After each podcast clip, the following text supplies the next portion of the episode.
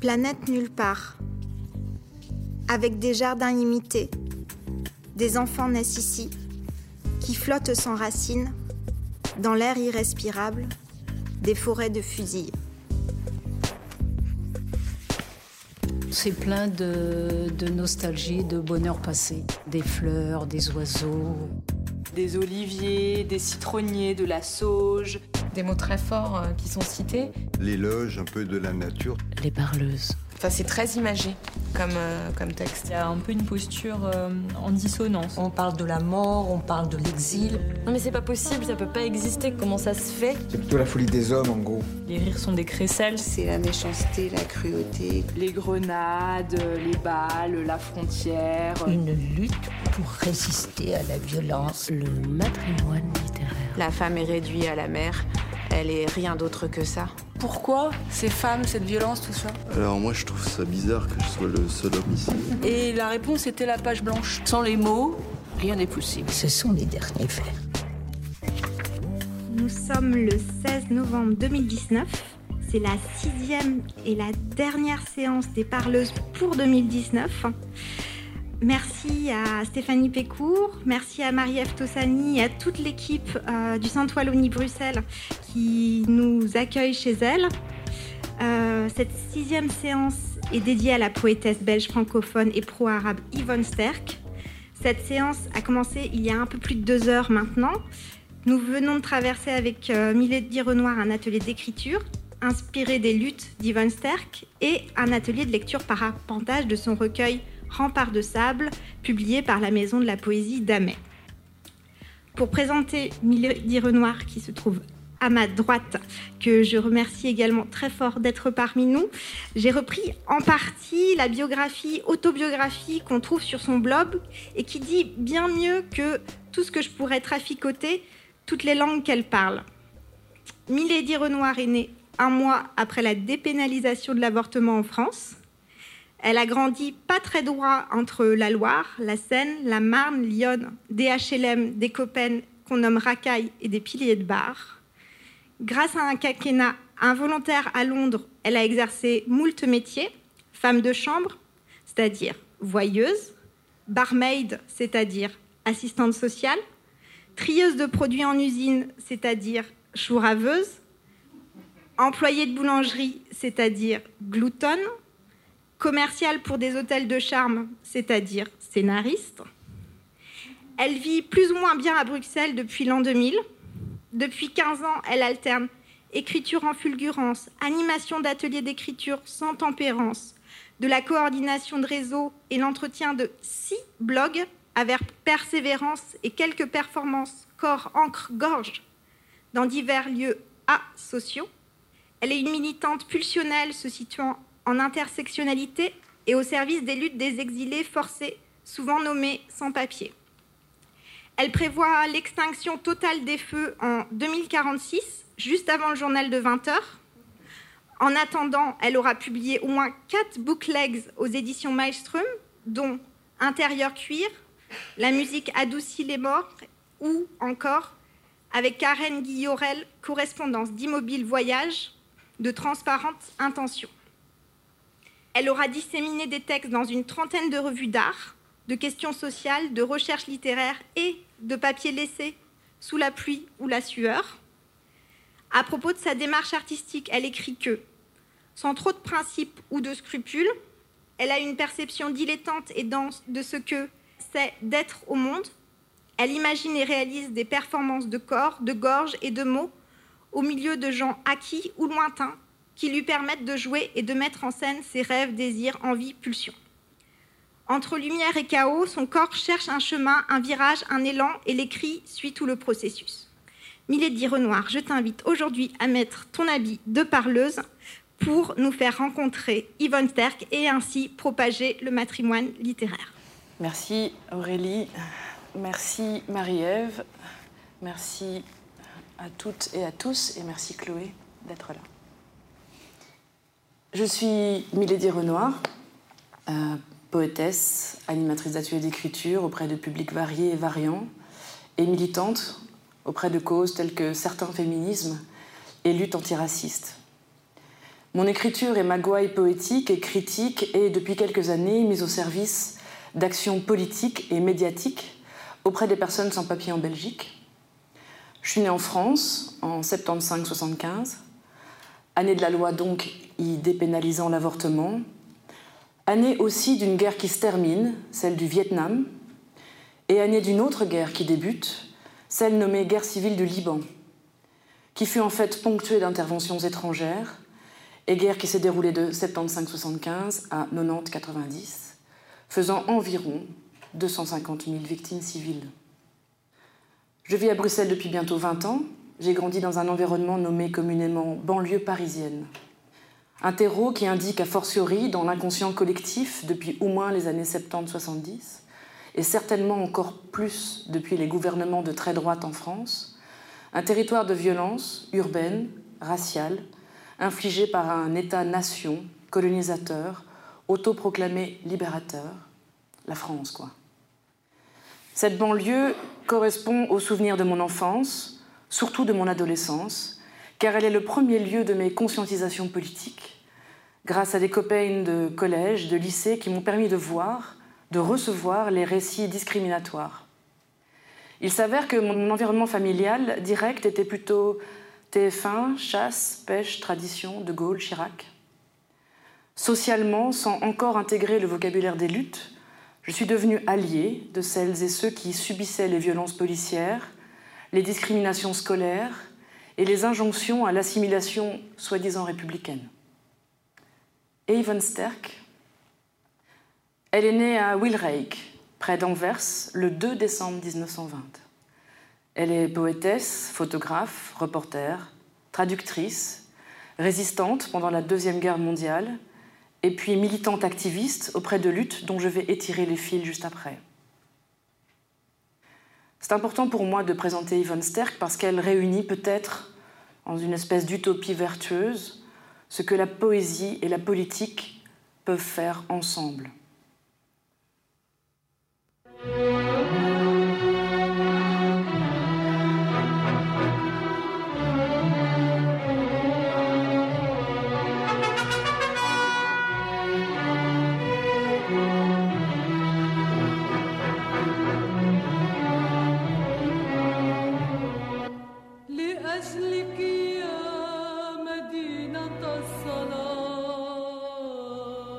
La voix de Feyrouz, qui chante Jérusalem.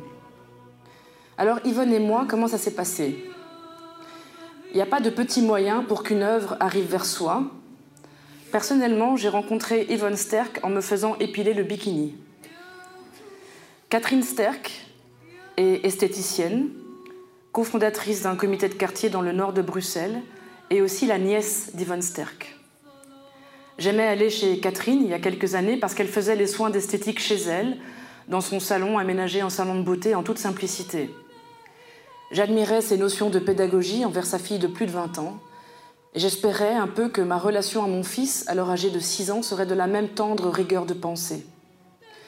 C'est au milieu de ces conversations et de ces soins qu'un jour Catherine Sterck m'a évoqué Tante Yvonne, comme une des parentes les plus référentes et les plus influentes dans sa propre construction politique et intellectuelle. Et aussi parce que, disait-elle, c'était un sacré numéro. Catherine me prête alors un exemplaire du recueil Rempart de sable, publié aux éditions L'Arbre à Parole en 2002, bien que les poèmes aient été écrits dans les années 60. Et c'est ce recueil qui est à la source de cette lectaventure, aventure qui risque d'ailleurs d'aboutir, en plus de cette lecture, à la réédition augmentée du recueil en 2020 pour le centenaire de sa naissance. Yvonne Sterck a grandi dans la campine du Maasland, dans le Limbourg situé au nord-est de la Belgique, sous la tutelle de la région flamande.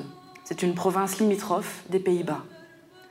Au début du XXe siècle, le Limbourg, qui était essentiellement rural, s'est progressivement transformé quand on commença à extraire du charbon de son sol. Son père travaillait à l'administration du charbonnage d'Eisden, dans les années 30, une main-d'œuvre d'Italiens d'abord, de Polonais, est appelée à travailler dans cette région. Yvonne Ster qui côtoie des familles prolétaires, des mineurs de diverses nationalités, qui travaillaient dans de mauvaises conditions sociales et économiques. Yvonne va à l'école en français, fait qui a quasi disparu aujourd'hui en Flandre, et elle écrira ses poèmes en français et en néerlandais. Ses premières contemplations et passions sont les bois et les bruyères de sa région. On devine dans ses poèmes que c'est par frustration et par solitude qu'elle s'est mise à écrire, surtout des poèmes de nature. En 1944, elle épouse le fils d'un boulanger. Il déménage vers Bruxelles. Le mari ne sera même pas sujet de poème, bien qu'elle en écrit beaucoup. D'ailleurs, on entendra plus parler du mari comme le bon à rien. À Bruxelles, elle fréquente les salons littéraires, elle devient membre du Pen Club et publie ses premiers recueils. Les Chemins de l'absence en 1953, pour lequel elle reçoit le prix Max Rose par l'Association des jeunesses littéraires de Belgique. Le Boulot Noir, avec une dédicace à Caprine et Maurice Carême. Et pour un même réveil, qu'elle dédie à son grand-père Charles Sterck, et pour lequel elle reçoit le prix de poésie de la Fondation Franz de Wever en 1959. Il existerait aussi un roman, La brebis galeuse, mais à ce jour, je ne suis toujours pas parvenue à retrouver dans les méandres des archives un quelconque roman. Ces poèmes sont ancrés dans le paysage de la Campine, mais également inspirés par le cosmopolitisme naissant de la région minière. Poème.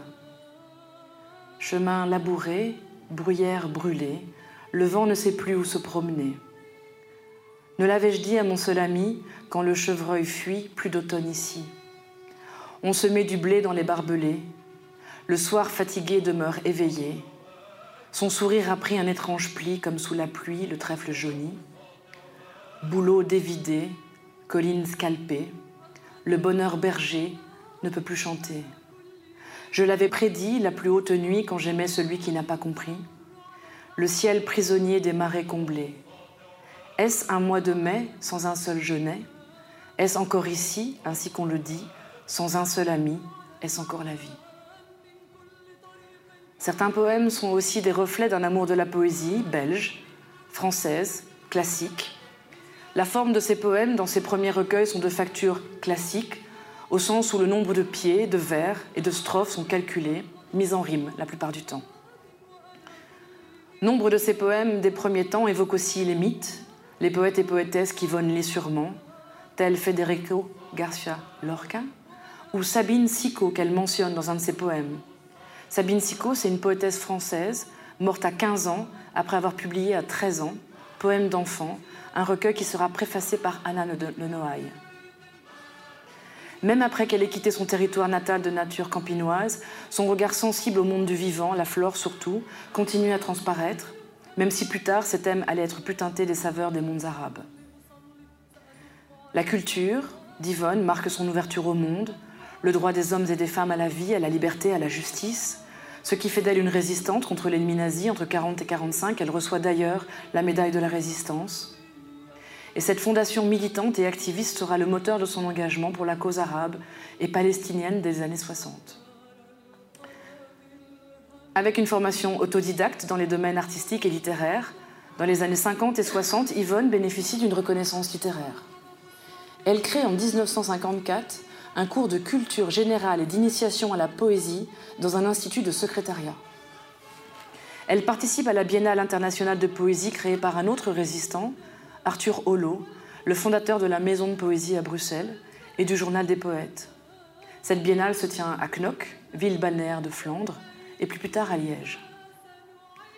Par hasard, dans un journal, elle lit quelque chose sur un poète des plus remarquables, l'émir de Sharjah une principauté du golfe Persique, aujourd'hui une des villes des Émirats arabes unis.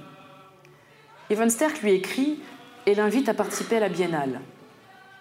Le cheikh, Sakr bin Sultan al-Qassimi, répond qu'il était en Belgique pour l'exposition universelle en 58, qu'il a bel et bien déjà visité ce pays et qu'alors Yvonne était plutôt la bienvenue dans son pays à lui. Pays qu'il lui décrit comme celui dont on dirait qu'il vient à peine d'être créé par Dieu. Yvonne répond que ces bois et ces bruyères du Limbourg sont également comme à peine créés par Dieu. C'est ainsi que débutent ses relations poétiques puis politiques avec une grande partie du monde arabe. De cette rencontre entre ces deux poètes, l'émir de Sharjah et Yvonne Sterk, naîtra une correspondance, puis un recueil qui porte un titre en arabe et en français.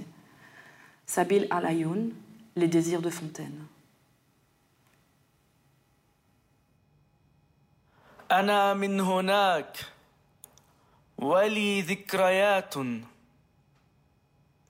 ولدت كما تولد الناس. لي والدة. وبيت كثير النوافذ. لي أخوة. أصدقاء. وسجن بنافذة باردة. ولي موجة خطفتها النوارس لي مشهد الخاص لي عشبة زائدة. ولي قمر في أقاصي الكلام ورزق الطيور وزيتونة خالدة. مررت على الأرض قبل مرور السيوف على جسد حولوه إلى مائدة. أنا من هناك. أعيد السماء إلى أمها حين تبكي السماء على أمها. وأبكي لتعرفني غيمة عائدة. تعلمت كل الكلام يليق بمحكمة الدم لكي أكسر القاعدة تعلمت كل الكلام وفككته كي أركب مفردة واحدة هي الوطن C'est un poème de Mahmoud Darwish, lu par Mustapha Awad, un réfugié palestinien belge ayant subi les geôles israéliennes. Mustapha est né à Ain El Elway, le grand camp de réfugiés palestiniens à Saïda, au sud de Beyrouth. Et Mustapha, vous pouvez le trouver sur le net, Mustapha Awad, est cofondateur d'un groupe de Dabke qui s'appelle Rajin, ceux qui reviennent.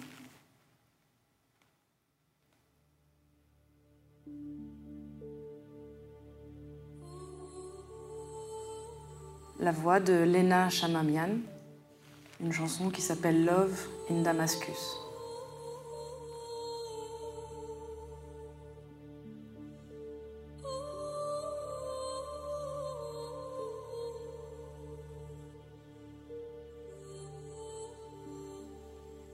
Sharjah était un tout petit État, un port pas plus grand qu'Ostende. Dans le temps, on n'y vivait que des pêcheurs de perles et des pirates maritimes. La région était alors connue sous le nom de Côte des Pirates. De tout temps, Sharjah et ses environs avaient été gouvernés par les Kawassim, une tribu arabe. Ces pirates s'étaient également établis dans les quelques îles du Golfe et y contrôlaient la navigation. En 1829, les Anglais obligèrent les Kawassim à signer un accord de collaboration. En 1965, les Britanniques mirent sous pression l'émir Saker, précisément celui de camarade Yvonne, qu'on appellera Rafika Yvonne.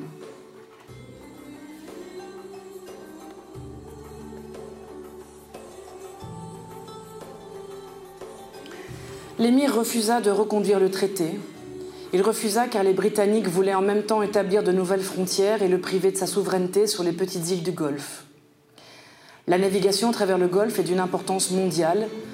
Tous les pétroliers en route vers l'Europe y passent. Tant les Britanniques que les États-Unis estimaient qu'il valait mieux qu'une telle route maritime stratégique ne soit pas sous l'autorité d'un poète et un ancien pirate, mais qu'elle soit plutôt contrôlée par leur allié, le Shah d'Iran. L'émir refusa de céder du territoire à l'Iran, après quoi les Britanniques le destituèrent promptement et l'exilèrent à Bahreïn. Gamal Nasser, à l'époque figure de proue du nationalisme arabe, lui offrit l'asile. Tout arabe qui s'opposait à l'époque à l'impérialisme occidental était plus que bienvenu au Caire. Et c'est là qu'Yvonne le retrouve en 1966 au cours d'une rencontre internationale d'écrivains. En janvier 1967, Yvonne est invitée par l'université de Bagdad. Bagdad est, à cette époque, après le Caire, la capitale littéraire des Arabes, entre autres. Des étudiants la prennent à partie et l'interrogent non seulement sur la littérature, mais aussi sur la politique. Yvonne, que pensez-vous de la cause palestinienne? Yvonne admet qu'en fait, elle n'en sait rien. Et les choses allaient changer. En avril 67, soit trois mois après cette question, à Beyrouth, elle participe à une conférence internationale de solidarité concernant la Palestine et elle y rencontre des écrivains palestiniens connus comme Hassan Kanafani et la poétesse Fadwa Toukan. Le congrès l'ennuie, bien trop officiel pour elle. À la fin du congrès, elle prend un bus de Saïda au sud Liban. Dans cette région, 300 000 Palestiniens et Palestiniennes s'entassent dans un camp de réfugiés. Elle tombe sur un petit groupe d'étudiants palestiniens qui étudient dans l'ombre des ruines d'un château des Croisés. Et les étudiants l'emmènent au camp de Nabatiya, et Yvonne raconte à ce moment-là. C'est là que pour la première fois la question palestinienne m'a paru très clairement. L'un des garçons raconta comment en 1948, l'année de la Nakba, la catastrophe en arabe, ses parents, qui n'étaient pas mariés, avaient acheté une maison à Acre, en Israël. Tout autour, ils avaient aménagé une roseraie. Mais, explique l'étudiant à Yvonne, mes parents n'ont jamais pu profiter du parfum de ces roses. Avant que les arbustes aient pu fleurir une première fois, ils en avaient été chassés. Il dit Je suis de là-bas, je suis d'ici, et je ne suis pas là-bas ni ici. J'ai deux noms qui se rencontrent et se séparent, deux langues, mais j'ai oublié laquelle était celle de mes rêves. J'ai pour écrire une langue au vocabulaire docile anglaise, et j'en ai une autre venue des conversations du ciel avec Jérusalem. Son timbre est argenté, mais elle est rétive à mon imagination. Et l'identité, je dis. Il répond autodéfense. L'identité est fille de la naissance, mais elle est en fin de compte l'œuvre de celui qui la porte, non le legs d'un passé. Je suis le multiple, en moi mon dehors renouvelé, mais j'appartiens à l'interrogation de la victime. N'étais-je de là-bas, j'aurais entraîné mon cœur à élever la gazelle de la métonymie. Porte donc ta terre où que tu sois, et sois narcissique s'il le faut. Exile l'univers extérieur. Exile l'univers intérieur. Qui es-tu donc entre eux? Je ne me définis pas vraiment de peur de me perdre. Je suis ce que je suis, et je suis mon autre dans une dualité harmonieuse entre parole et signe. Si j'étais poète, j'écrirais Je suis deux en un, telles les ailes d'une hirondelle. Si le printemps vient à tarder, je me contente de porter la bonne nouvelle. Il aime des pays et les quitte. L'impossible est-il lointain? Il aime migrer vers toute chose, car dans le libre périple entre les cultures, il y a place pour quiconque cherche l'essence de l'homme. Voici qu'une marge avance, qu'un centre recule. L'Orient n'est absolument pas Orient, ni l'Occident Occident. Car l'identité est plurielle, elle n'est pas citadelle ou tranchée.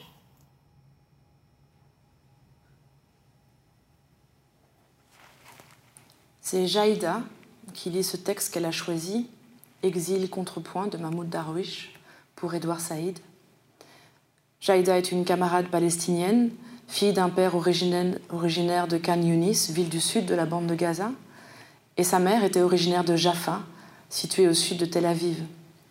Jaïda a eu la chance d'aller cinq fois en Palestine, a été refoulée deux fois et rêve d'y retourner. Retour à Yvonne. En juin 1967, éclate la guerre de six jours, qui opposa Israël à l'Égypte, la Jordanie, la Syrie et le Liban. Israël conquit le reste de la Palestine, Gaza et la Cisjordanie. Et Yvonne rapporte les événements à partir de l'Égypte après une visite dans un hôpital à Méhadi pour une agence de presse de l'époque, Opéra Mundi. Et voici comment Yvonne allie journalisme, poésie. Napalm. Où nos jours le front penché, avec l'odeur des chairs en loques? Où nos jours aux mains d'un homme debout sur notre rive, quand le chiffre d'une motion freine le pas de l'avenir? Gisante Égypte de juillet, pansement que l'on déroule avec les morceaux détachés d'un jeune homme transparent. Hurle l'âme, dans la blancheur louve des dents, l'astre comme détaché du soleil. En mars 68, elle se rend en Israël comme journaliste freelance pour une agence de presse japonaise. Et elle visite Jérusalem, qui vient d'être conquise. Les Israéliens détruisent le quartier arabe de Maghrébi et en lieu et en place y aménagent une vaste place ouverte face au mur des lamentations. Yvonne écrit à Shulamite. Planète nulle part, avec des jardins imités, des enfants naissent ici, ils flottent sans racines, dans l'air irrespirable des forêts de fusils. Du sang, des yeux, des mots, rien ne manque. Des hommes, pourtant ils sont étranges. Ici, est-ce un laboratoire? Sont-ils des mutants? Il faut être sur ses gardes, ne pas apprendre leur langage, les traverser pour mieux les voir et découvrir leur imposture. Sous le chandelier ou la croix, sous le calot ou le casque, c'est un même conquérant qui rit en bombant le torse quand il recharge son fusil.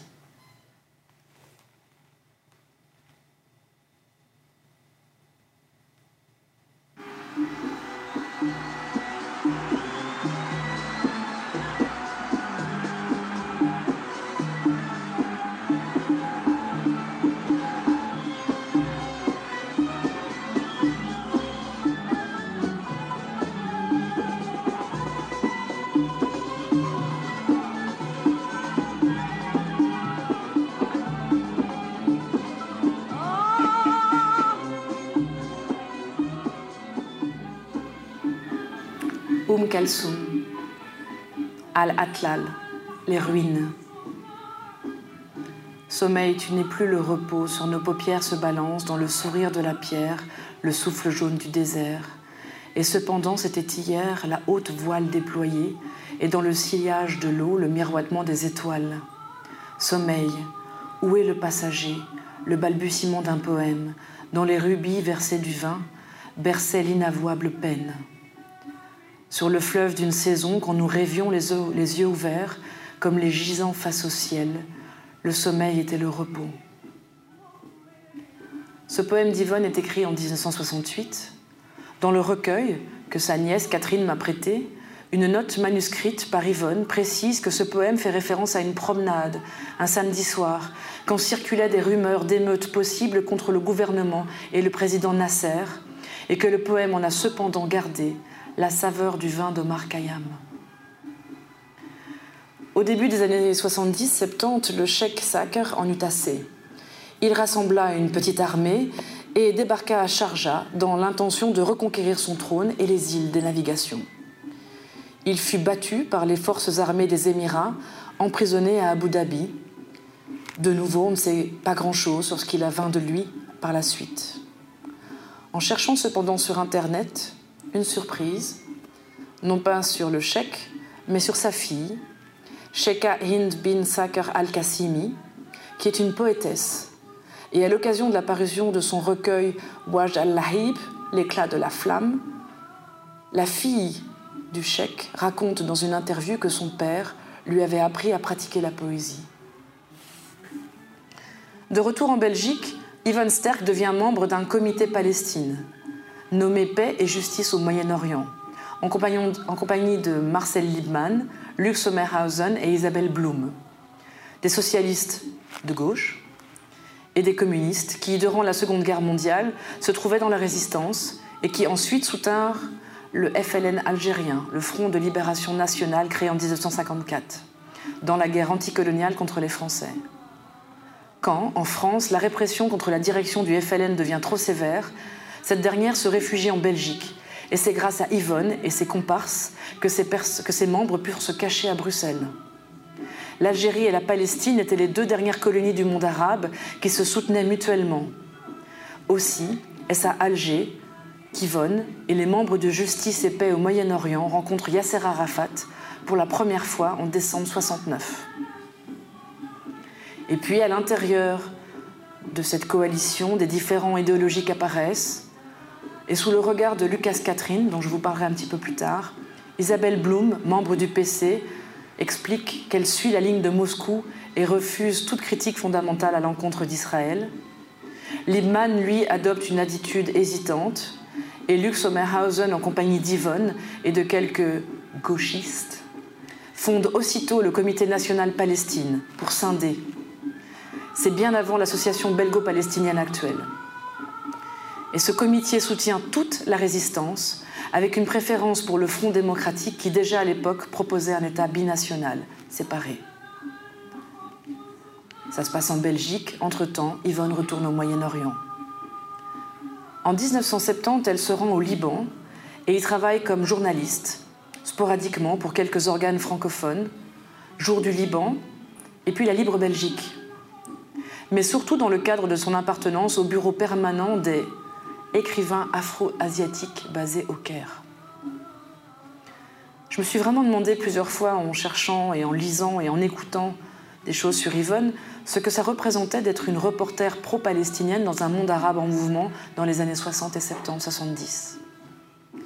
Lise Sly, correspondante permanente du Washington Post depuis les années 2000 en Syrie et au Liban, croit que la montée des femmes dans la couverture des conflits dans la région a commencé avec les enlèvements de journalistes mâles pendant la guerre civile libanaise de 75 à 90.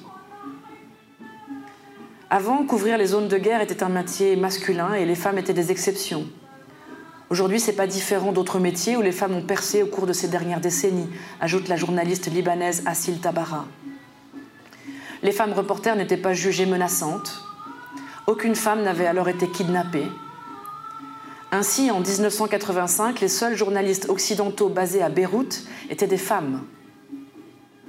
À la même époque qu'Yvonne, Dominique Roch, une femme, a notamment couvert la guerre civile au Liban, le Vietnam de l'époque, pour RFI, Radio France Internationale.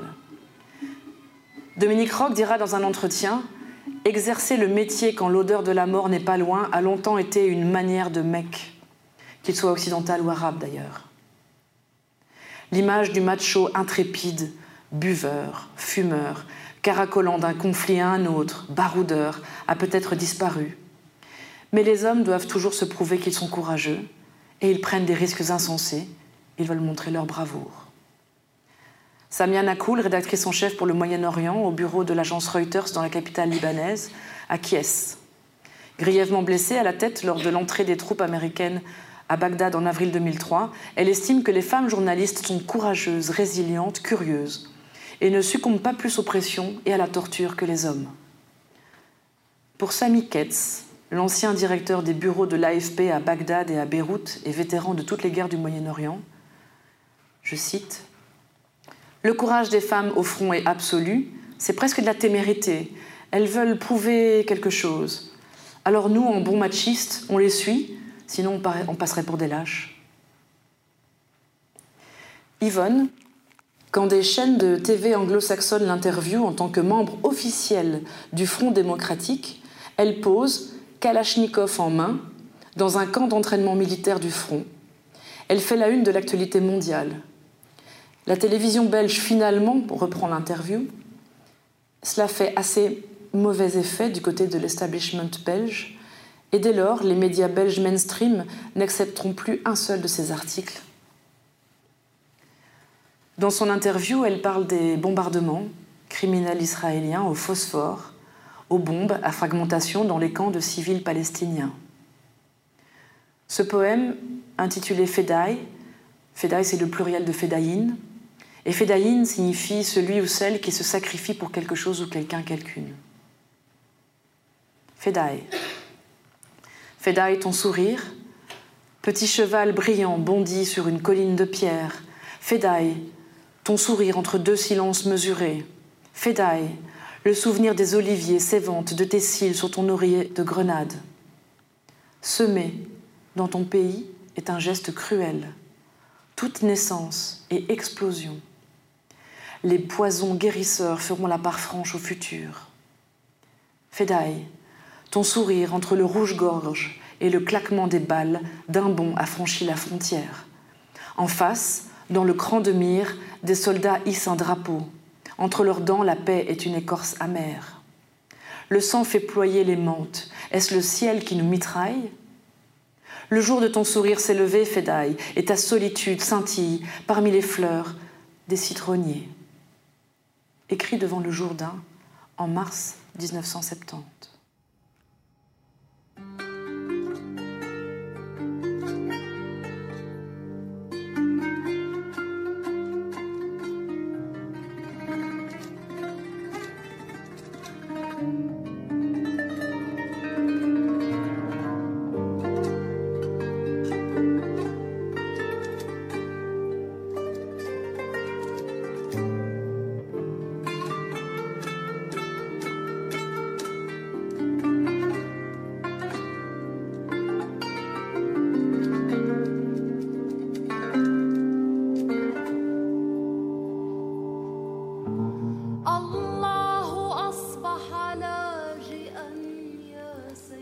La voix de Rim Bana, chanteuse palestinienne.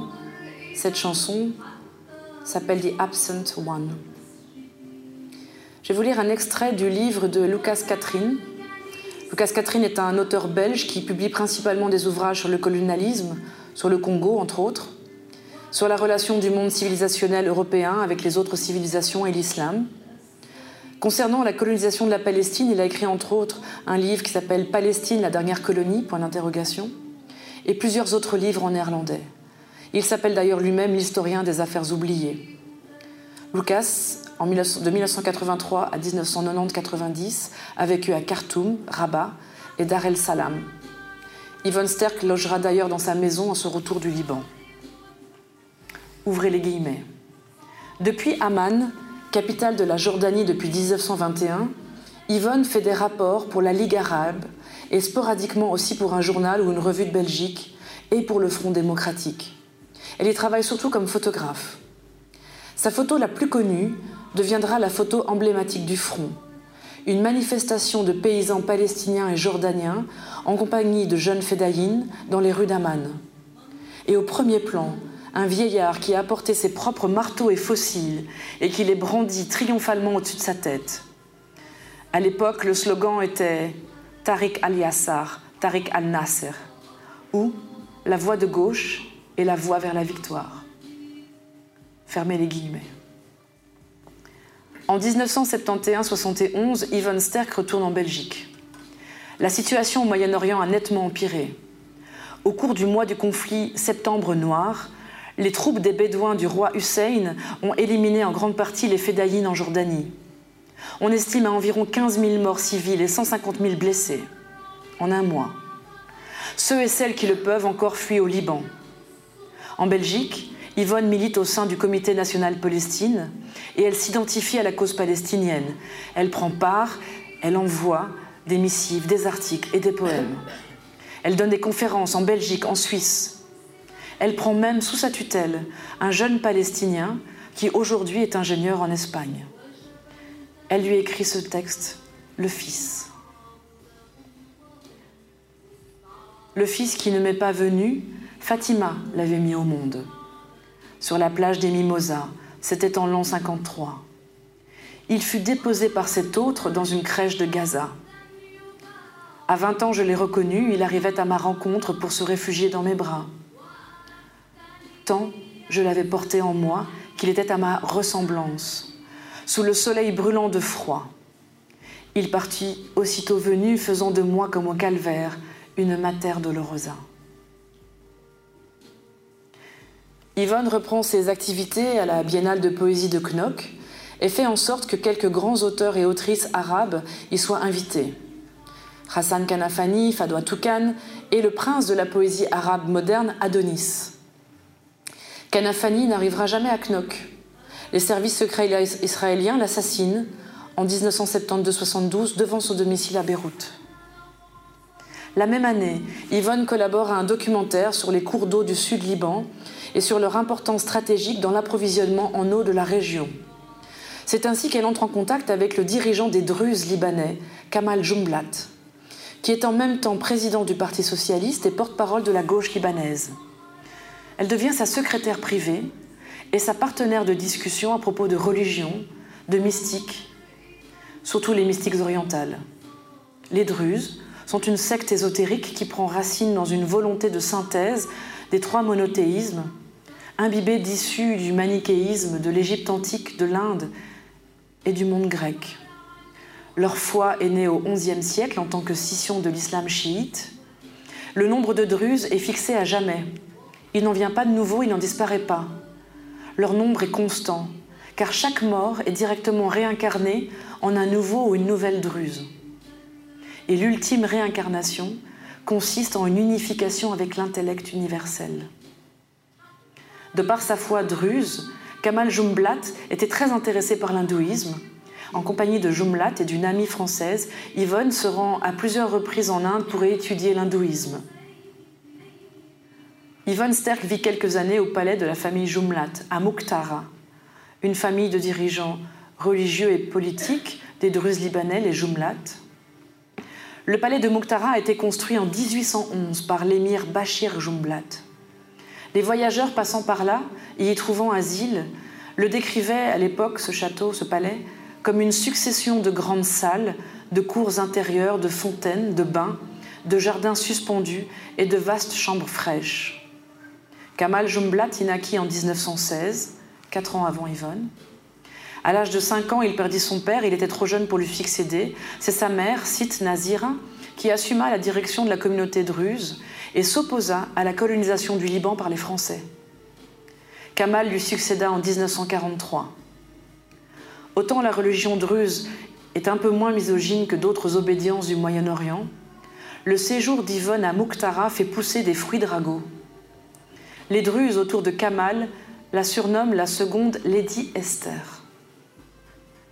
Lady Esther, Lady Esther Stanhope, née fin XVIIIe siècle, morte milieu du XIXe siècle, était une dame de la noblesse britannique, nourrissant des idées religieuses plutôt farfelues. Elle pensait qu'elle était prédestinée à devenir l'épouse d'un nouveau Messie et s'établit au Moyen-Orient où elle s'habilla et se comporta comme un homme. En tant que femme, elle traversa seule le désert pour se rendre dans la ville en ruine de Palmyre. Cela fit impression sur les chèques bédouins locaux qui, au lieu de piller sa caravane selon leur habitude, la surnommèrent Malika Esther, reine Esther. Plus tard, elle alla vivre parmi les Druzes au Liban et s'y lia d'amitié avec l'émir Bachir II. Malika, Lady Esther, mourut dans la solitude, entourée de moins 30 serviteurs, dans un château à Djoun, dans les montagnes qui entourent Saïda. Yvonne écrit à Lady Esther ce poème à 100 ans d'intervalle. Il faudrait mourir à Palmyre quand on est la reine du vent. Mais rien n'est de ce qu'on désire. On l'a mise en terre au Liban. Parfois revient-elle à Palmyre par la piste des revenants. À minuit, la lune conspire à mêler hier à maintenant. Est-ce la soie de son turban qui miroite ainsi dans la mer? Et n'est-ce pas son cafetan qu'agitent les remous de l'air? J'imagine, lorsque je rêve à Palmyre en me souvenant, que la rouge fleur de ses lèvres fut la rose du Soristan. Elle écrit ça à Palmyre en 1973. Le Soristan, c'est le paradis terrestre qui donne naissance à la rose de Damas. Kamal Jumblat, l'hôte, l'ami, l'interlocuteur intellectuel d'Yvonne, dirigeait le Front national progressiste de soutien à la révolution palestinienne. Le 16 mars 1977-77, il est dans sa voiture sur une route du Chouf et victime d'un guet-apens dressé à quelques centaines de mètres seulement d'un barrage syrien, peu après s'être opposé à l'intervention armée syrienne au Liban. Poème. 16 mars 1977, le piège était tendu au tournant de la route. Les vignes abritaient les tueurs à l'affût. Mais ils ne savent pas qu'il s'était levé tôt, avait réglé ses comptes avec l'heure, le lieu et avec ses valets. Il ne pouvait pas savoir que l'on ne peut tuer un homme qui déjà était mort à lui-même. Celui qui gisait là n'était plus qu'une image offerte en souvenir d'un Lazare inconnu. Ce poème parle d'Yvonne et de cet homme déchu, déçu, déjà mort par les situations écrasantes des répressions au Liban. Ce poème est comme la signature de la fin d'une ère. Le fils et successeur de Kamal Jumblat, Walid Jumblat, qui est loin d'être aussi à gauche que son père, qui est même un fervent conservateur, congédie Yvonne du palais. Et elle rentre à Mass Mechelen, dans le Limbourg, au milieu des genêts. Genêts, comme dans un des poèmes qu'elle avait écrit, cette phrase Pourquoi ce crépuscule qui flambe sur Damas vole-t-il sa splendeur au pays du Genêt Je t'apporte un tambour de terre. Des mains pauvres de potier l'ont tourné à Saïda. Doucement, fais-le résonner. La peau fine de l'agneau dira l'exil et le filial espoir de ces enfants chassés qui font, près de la mer, lever le blé futur sur les ruines d'un château croisé. De Raqqa à Tripoli, les orangers de la mémoire parfument les feux des camps. Et l'on se parle de la terre où sont couchés les vieux parents dans les mémoires millénaires, comme les cèdres du Liban. Prends le petit tambour, délivre sa voix sur la ville qui secoue sa poussière dans l'absence des questions. Retour du Liban, avril 1967. Ce poème de d'Yvonne est lu par Myriam Delis. Myriam est une jeune pensionnée après 31 ans d'usine de la région du Hainaut, belge, militante activiste auprès de la plateforme Charleroi-Palestine, aussi un grand soutien de la fabrication de cette lecture.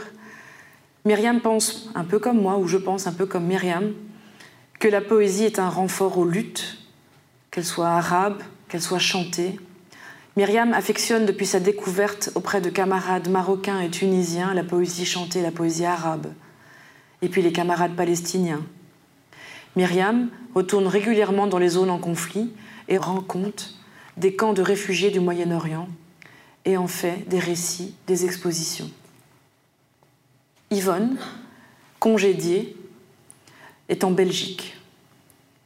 Il existe peu d'images vidéo d'Yvonne Sterck dans les archives médiatiques, sauf un reportage de la télé flamande commandité par Lucas Catherine, où on la voit, à 84 ans, évoquer la guerre comme la dernière tartourie, ou disons que sa modestie de parole est si grande que tout ce qu'elle dit est comme simple. Elle loge dans une petite maison de la cité minière d'Eisden, de par le fait que son père travaillait dans les charbonnages. Elle est à nouveau parmi les genêts et le sable de la bruyère. On va entendre sa voix avec le journaliste. Yvonne Sterk, 85 jaar. In haar prille jeugd verzetstrijdster tijdens de Tweede Wereldoorlog, later dichteres, journaliste en fotografe in het Midden-Oosten. Een bijzondere vrouw, maar het meest bijzondere moet nog komen. Sterk was de eerste vrouwelijke fedaïn van Europa. Ze vocht met de Palestijnen tegen de Israëlische bezetter. Ze noemde mij de Belgiquille fedaïna. À cette époque, il m'appelait la Belgiquilla fedaïna, la fedaïne belge. Et il n'y en avait qu'une après tout, n'est-ce pas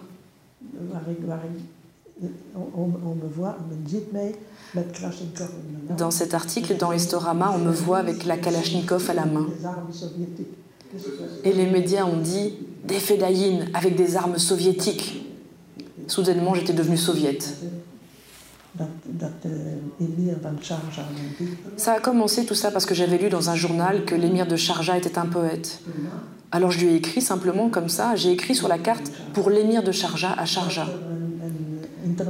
Et je lui ai dit qu'il y avait une conférence de poètes internationale, laquelle se faisait tous les deux ans en Belgique. Et je lui ai conseillé de voyager en Belgique pour cette occasion. Maar de Emir had geen tijd en dus ging sterk naar Sharjah, het begin van haar leven in het Midden-Oosten.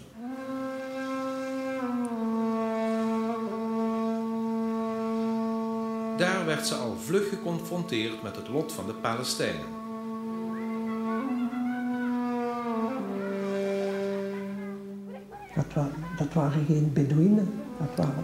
Les Palestiniens, c'était pas ce qu'on disait, c'était pas des Bédouins, c'était des gens tout à fait comme nous, organisés avec le commerce, la vie.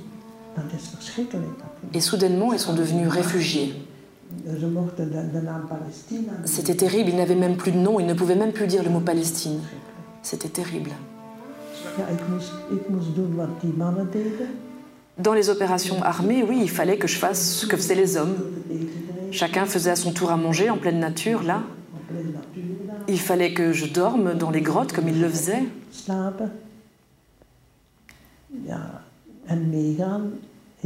operatie. Et je partais avec eux en opération, en action. Vraiment prendre part au combat? Oui, ce fut violent, avec les, les mortiers. Les, mor les mortiers. De. Ben, C'était une question d'avoir de la chance, quoi, en fait. Vous n'étiez jamais effrayé. Oui, ça, ça, ça sert à rien. Dat was nergens goed voor. Ja, Ben non, ça sert à rien d'avoir peur. Je savais manier un fusil. Mon père m'avait appris le tir. Mais j'ai jamais dû. euh, j'ai jamais dû. euh, j'ai pas dû tirer sur quelqu'un, grâce à Dieu. Ah Et pourquoi vous n'êtes pas resté au Liban Au Liban, j'étais protégée hein, au début. Mais après, euh, j'avais plus aucune protection. Si, si j'avais dû rester, j'aurais dû aller vivre dans un camp de réfugiés. Alors je suis rentrée en Belgique. En dus kwam terug naar België.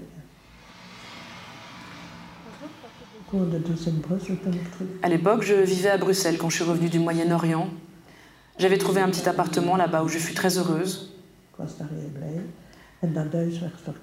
La maison a été rachetée, ils ont doublé le prix de l'appartement. Évidemment, j'avais des problèmes de finances et je me suis dit, je retourne à naar là où j'ai grandi.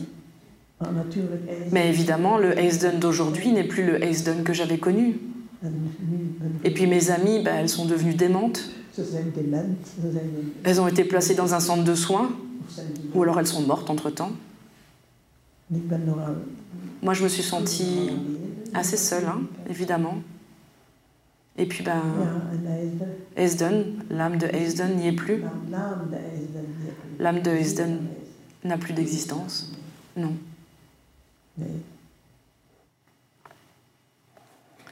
Après un séjour en maison de repos à Evere, dans le nord de Bruxelles, Evere, c'est la même commune où j'allais me faire épiler chez Catherine Sterck, la nièce d'Yvonne. hein. Evere, c'est aussi là où Rafika Yvonne est morte à l'âge de 92 ans. Yvonne voulait être enterrée au pays des Genêts, dans son pays de Meuse, et il en fut ainsi.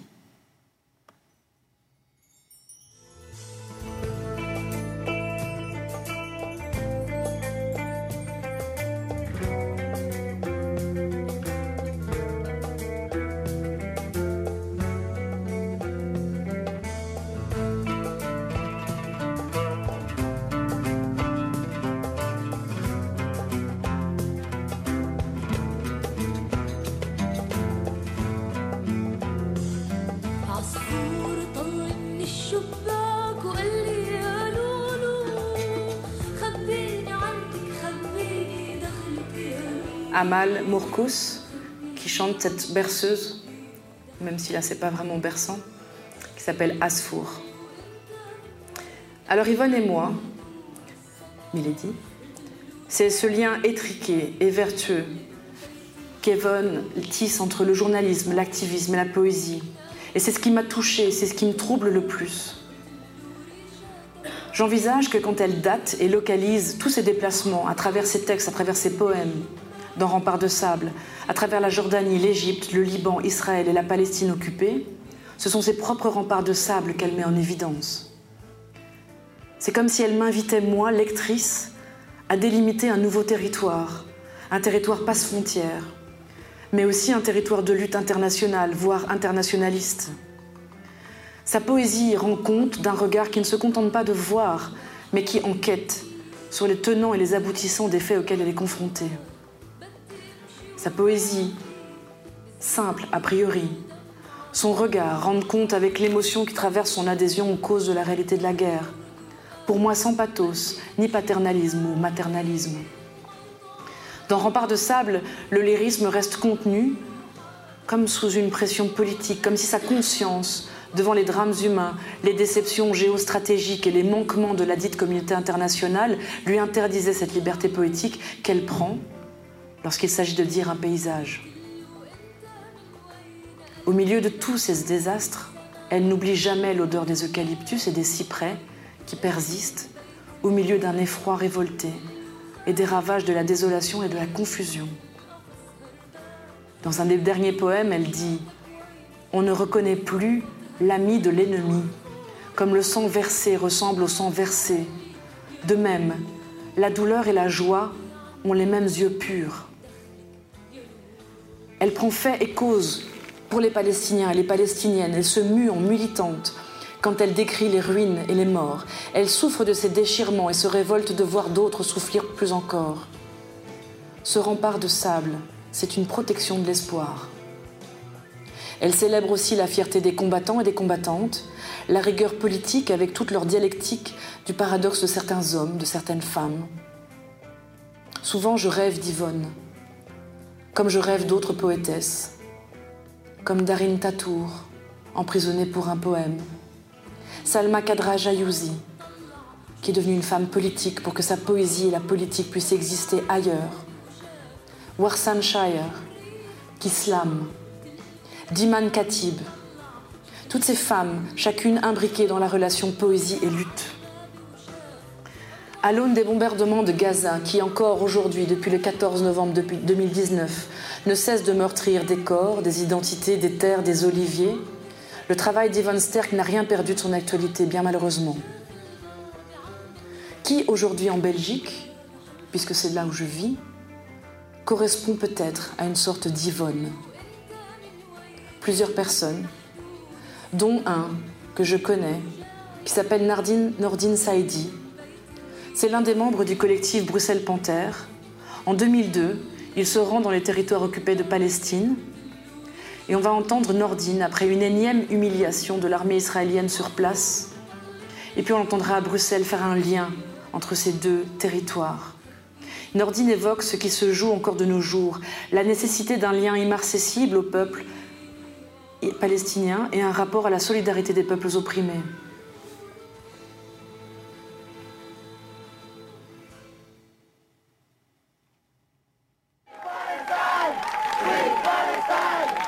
Ils avaient un drapeau, ils ont craché dessus, un drapeau palestinien. Derrière le mur, ils m'ont rué de coups. J'ai la chance d'avoir le passeport belge. Et les... il y en a qui ont la chance, l'honneur d'être palestinien, mais cet honneur, ils le payent fort. Ils ont cru que tu étais palestinien Ça serait un honneur pour moi. Donc après ce voyage, je me suis promis de me faire, ou les Palestiniens nous font, nous les internationaux, comme ambassadeurs de Palestine dans nos pays respectifs. Et je peux garantir que dans les quartiers populaires de Anderlecht, Molenbeek, Saint-Gilles, Saint-Jos ou Scherbeek, la Palestine a ses supporters, la Palestine a ses militants, la Palestine ne sera jamais oubliée dans ces quartiers. Nous ne serons pas libres nous-mêmes dans les quartiers tant que la Palestine ne sera pas libre. On n'abandonnera jamais. J'aimerais conclure avec des remerciements, mais aussi des dates clés. Toutes finissent par 7. 1917, la Grande-Bretagne, par la lettre de son ministère des Affaires étrangères lors de Balfour, promet d'œuvrer à l'établissement d'un foyer national juif en Palestine, sans même avoir la souveraineté sur le territoire et sans consulter la population locale. Trente ans plus tard, 1947, l'ONU décide de partager le territoire, 55% pour un État arabe, 1% de zone internationale, Jérusalem et les lieux saints. Logiquement, le plan est refusé par les Arabes. La première guerre israélo-arabe se solde par l'exil de 750 000 Palestiniens et Palestiniennes. C'est ce qu'on appelle la Nakba, la catastrophe en arabe. et par l'annexion de plus de territoires par Israël. 34 résolutions de l'ONU ne sont pas respectées depuis 1947 par l'État d'Israël. 30 ans plus tard, 1967, la guerre des six jours, Israël, à la suite de cette attaque nommée préventive, occupe la Cisjordanie, Jérusalem-Est, Gaza, le plateau du Golan syrien et le Sinaï égyptien, rendu en 1979-79, soit l'intégralité de la Palestine historique. Israël lance également le processus de colonisation de ces territoires, toujours en cours à ce jour. 2017. Et aujourd'hui, les Palestiniens et Palestiniennes vivent sur 12% de leur territoire initial. Une terre morcelée, Gaza, Jérusalem, la Cisjordanie, une terre occupée par l'armée israélienne quand elle n'est pas sous blocus complet, comme à Gaza. Si vous êtes intéressé de rencontrer Yvonne Sterk un peu plus, Certaines de ces archives de et sur Yvonne Sterk se trouvent au Centre de l'égalité de genre Amazon à Bruxelles, déposée par entre autres Lucas Catherine. Une biographie détaillée dans laquelle j'ai beaucoup pioché, accompagnée d'une sélection de ses poèmes, se trouve dans l'ouvrage Van Verkusten van Verlangen, Des rivages lointains du désir de Lucas Catherine aux éditions EPO, publié en 2005. Et puis des poèmes figurent ici et là dans de nombreuses anthologies en Belgique et à l'étranger, des poèmes traduits en russe, en hongrois, en roumain, en bulgare, en néerlandais et en arabe. Cette lecture est une mosaïque de plusieurs ressources, dont une grande partie est tirée du savoir mémoriel et politique de Lucas Catherine. Des nombreux échanges bienveillants et militants avec Myriam Delis, que vous avez entendu, et le soutien de Jean-Marie Flémal, traducteur, tous deux de la plateforme Charleroi-Palestine. Je remercie aussi les membres de Bruxelles Panthère, Nordine, Khalid, Mourad, Eva et Harry de la CSC, à Jaïda, que vous avez entendu, à Mustapha, que vous avez entendu, et puis à Nicolas Marchand pour son assistante technique, et Moral, à Maudou, à Cassius, mon fils, pour leur présence, à Aurélie Olivier pour sa confiance un petit peu trop sans faille ni scrupule, à Marie-Ève Tossani, au Centre Wallonie-Bruxelles pour l'accueil, le suivi et la disposition, et aux participants et participantes de l'atelier d'écriture que nous avons animé ensemble tout à l'heure juste avant, et à Alexandra Dols et le docteur Samad Jabbar pour l'impact de leur travail. Le DVD ici derrière les fronts et le livre du docteur Jabbar. Et aux poétesses du monde entier qui métamorphosent la lutte en mots, qui ne font pas moins mal, mais qui diluent le sang avec l'eau, l'aube et la terre pour faire corps de poésie. Merci beaucoup. C'était La Parleuse, un podcast itinérant imaginé par Littérature, etc. Marraine 2019 des Parleuses, Chloé Delhomme. Direction artistique, Aurélie Olivier. Administratrice de production, Sarah Elliott. Ingénieur son, Lucie Piou. Et merci spéciaux à Pascaline Mangin, Anna Rizzello et François Annick. Extraits musicaux Fayrouz, Jérusalem. Lena Shamamian, Love in Damascus. Um Kalsoum, Al-Atlal. Rimbana, The Absent One. Amal Mourkous, Asfour. Les Parleuses. Un projet soutenu par la SOFIA, la DRAC Île-de-France, la région Île-de-France, la région Hauts-de-France, la métropole européenne de Lille, la ville de Lille et les 104 contributoristes de notre financement participatif.